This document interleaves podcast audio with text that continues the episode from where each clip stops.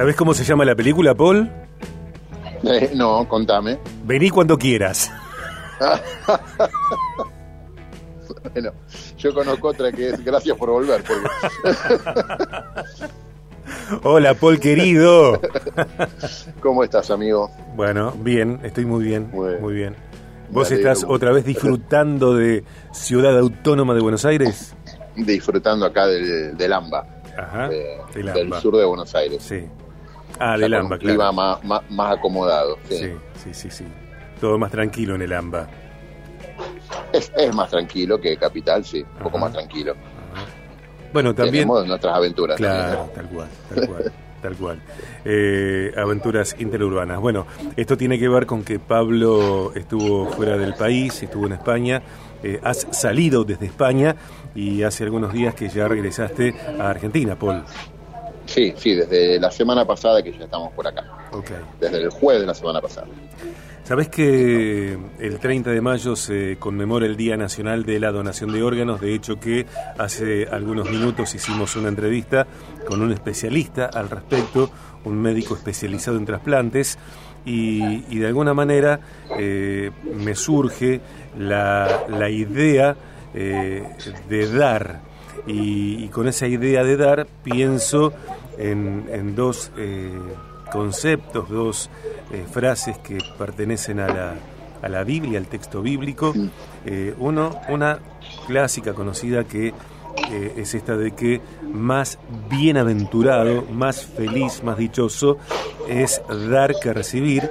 Y por otra parte, algo sobre el cual también me gustaría escucharte, que tiene que ver con, con esto que, se narra en, en Hechos de los apóstoles, que dice, eh, no tengo plata ni oro, pero lo que tengo te doy.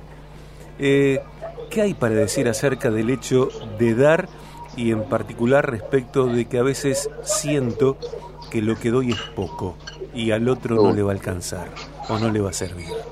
Sí, bueno, mirá, es esa frase que de Jesús, más feliz es dar, de alguna manera, que es una frase que en realidad no la encontramos en el Evangelio, la dice, eh, aparece después en el Nuevo Testamento, pero es interesante porque es, es, el camino de la felicidad, dar. Es más feliz el que da que el que recibe, porque yo creo que no habla de un acto, habla de una condición de vida, de un, de un estado del ser. La generosidad tiene que ver con lo que nosotros somos, no con algo que hacemos y solo puede ser generoso aquel que ya tomó contacto con su propia dignidad, digamos, que reconoce que tiene algo valioso para dar. Porque así no pasa en la vida, nadie muestra algo que la avergüenza. A, no te gusta, a nadie le gusta mostrar su casa sucia y desordenada, la pone linda y entonces la abre y permite que otro entre y se pone generoso, digamos, de esa manera. Pero nosotros no damos nada que no, que no sintamos que tiene algo de honra. Eh, y la generosidad es esto, es un estado del ser. La persona que es generosa descubrió el sentido real de la vida. Camina por la vida porque siente que tiene algo para dar que puede bendecir el mundo, que puede hacerle bien a su entorno. Lo contrario a la generosidad tiene que ver con el egoísmo y, el egoísmo siempre se arraiga en el miedo, la generosidad en el amor. Mm. El miedo es lo que te hace caminar por la vida con un sentido de sospecha, alguien me va a hacer algo, eh, siempre pendiente de los demás, compitiendo, celos, envidias. Todo eso nace del miedo, ¿no? Uno no camina con los brazos abiertos, sino como con el puño cerrado. Quien camina con los brazos abiertos es como el otro pasaje que vos citaste de, de los discípulos eh, con este hombre paralítico. No tengo, no tengo esto, pero sí sé lo que tengo para dar y de lo que tengo lo doy. Porque el que no da, poco a poco se va muriendo. El, el miedo lo va ahogando hay una palabra que proviene de la física y se usa en la sociología y en la psicología que es entropía. Sí. Que es cuando uno tiende a encerrarse hacia adentro y todo lo que gira hacia adentro se cierra, muere. Y tenemos que tener una mentalidad abierta porque el universo es abierto. Que el universo sea abierto significa que por lo menos quienes creemos en Dios entendemos que existe la posibilidad de una irrupción de Dios en la historia para cambiar las cosas.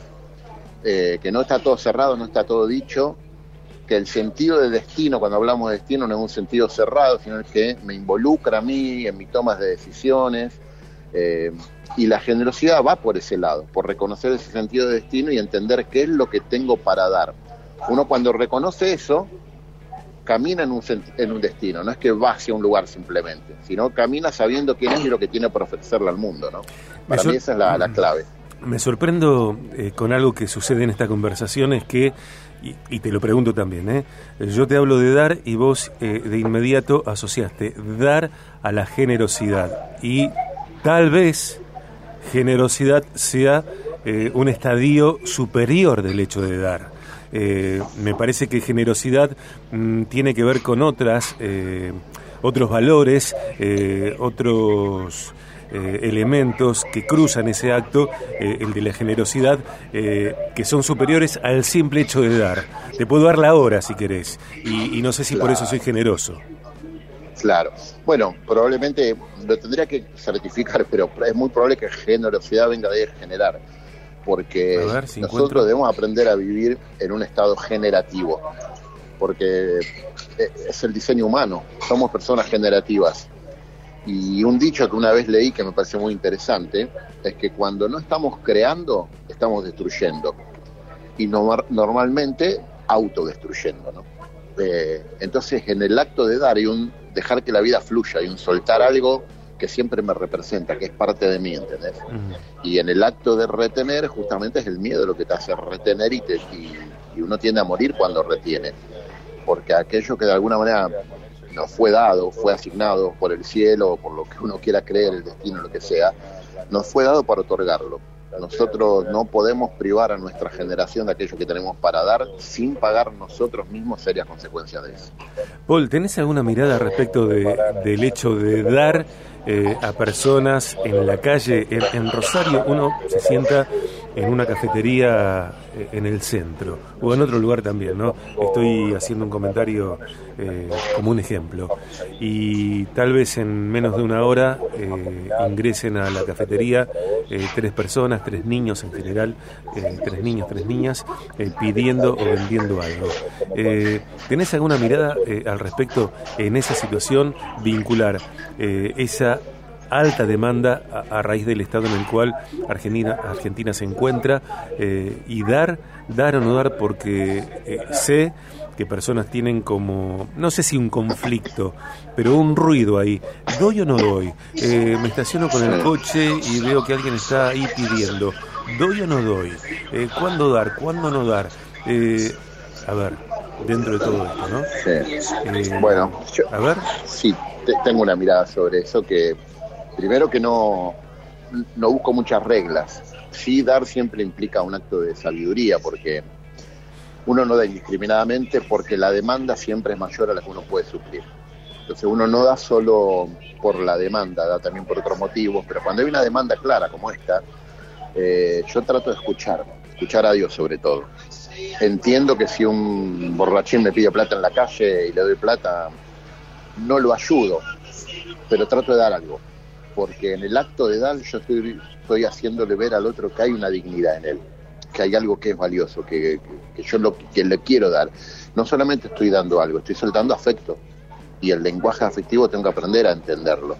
Pero más allá de eso, sí es cierto que uno no puede dar indiscriminadamente, necesariamente eso es selectivo.